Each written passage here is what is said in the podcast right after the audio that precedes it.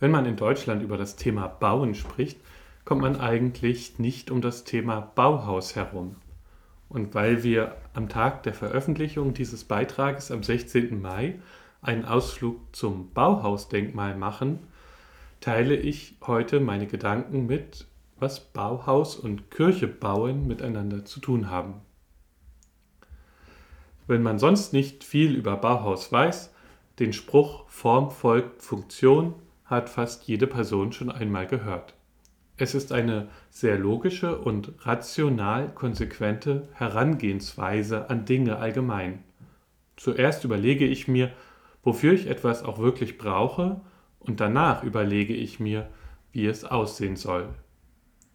Bezogen auf das Bauen von Gebäuden können Sie auf das Titelbild des heutigen Podcasts schauen.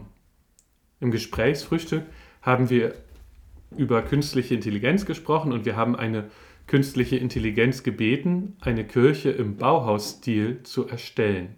Eigentlich sieht das Gebäude ja aus wie die katholische Kirche von der Verklärung des Herrn in Marzahn an der Landsberger Allee. Und wenn Sie sich jetzt denken, da bin ich schon oft lang gefahren und habe noch nie eine Kirche gesehen, dann haben Sie recht. Denn die von der DDR-Regierung genehmigte Kirche erfüllt als erstes diese Funktion, dass sie versteckt ist und dass sie sich so in das Straßenbild einfügt, dass die Kirche nicht weiter auffällt. Die eigentliche Idee von Kirchbauten war ja das Gegenteil. In der Mitte des Dorfes mit hohem Turm und Uhr, für alle gut erreichbar, sichtbar und hörbar. Form folgt Funktion. Doch Kirche bauen meint nicht nur Gebäude bauen, sondern auch Kirche als Gemeinschaft bauen. Also einmal weg vom Gebäude hin zum Auftrag der Kirche.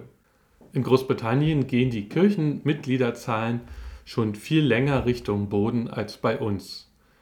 Wir haben mit der Freiburger Studie immerhin das Wissen in Zahlen vor Augen, wie hoch der Mitgliederschwund ausfallen wird in den kommenden Jahren. In England hat man das Ereignis nicht nur zur Kenntnis genommen, sondern auch analysiert, wie man damit umgehen kann, beziehungsweise wie man dem Mitgliederschwund entgegenwirken kann. Das Ergebnis dieser Analyse ist ein Buch aus dem Jahr 2004 mit dem Titel, der sozusagen das kirchliche Form folgt Funktion beschreibt. Auf Englisch Mission Shaped Church. Weil ich das Wort Mission im Deutschen nicht so glücklich finde, da es mich eher an gewaltsame Kolonialisierung erinnert, würde ich das Buch wie folgt übersetzen. Eine ihrem Auftrag entsprechend geformte Kirche. Das bedeutet, wenn wir Kirche als Gemeinschaft bauen wollen, fragen wir zuerst nach unserem Auftrag. Und daraus ergibt sich, wie wir Kirche bauen werden, automatisch. Also ist die Preisfrage, was ist denn unser Auftrag als Kirche? Meine erste Antwort zitiert dann immer den Propheten Jeremia. Suchet der Stadt Bestes. Die ins Exil verschleppten Israeliten bekommen als Trost und Motivation diesen Auftrag von Gott. Die Juden sollten als Minderheit der Stadt Bestes suchen und für sie beten. Dann würde es der Stadt gut gehen und den Juden damit auch.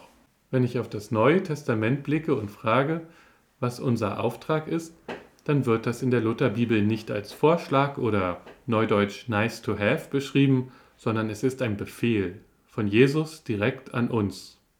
Ich übersetze das jetzt mal mit meinen Worten. Bei Matthäus 28 könnten Sie das auch anders nachlesen.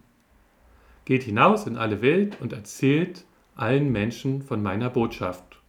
Und dann tauft sie und lehret sie halten alles, was ich euch befohlen habe. Eine ihrem Auftrag entsprechend geformte Gemeinschaft muss also hinausgehen in die Welt oder sie muss nach der Stadt Bestes suchen. Es ist interessant zu sehen, wie dann kirchliche Gebäude gebaut sein müssen oder sich verändern müssten, um diesen Aufträgen gerecht zu werden.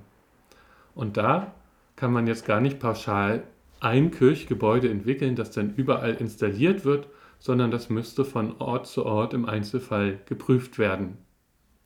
Ein konkretes Beispiel nenne ich Ihnen trotzdem aus einer Kirche in London. Weil in dem Stadtteil weder ein guter Spielplatz noch ein erschwingliches Café vorhanden waren, wurde dies einfach in eine große Kirche in ein Seitenschiff eingebaut. Für Gottesdienste war der Sakralraum dennoch nutzbar. Und jeden Tag um 12 Uhr gab es neben Kaffeeduft und lachenden Kindern auch Hochliturgie. Allen, die finden, dass das Ehrwürdige des Gebäudes dadurch zerstört wird, muss man entgegenhalten Mission Shaped Church oder eben Form folgt Funktion.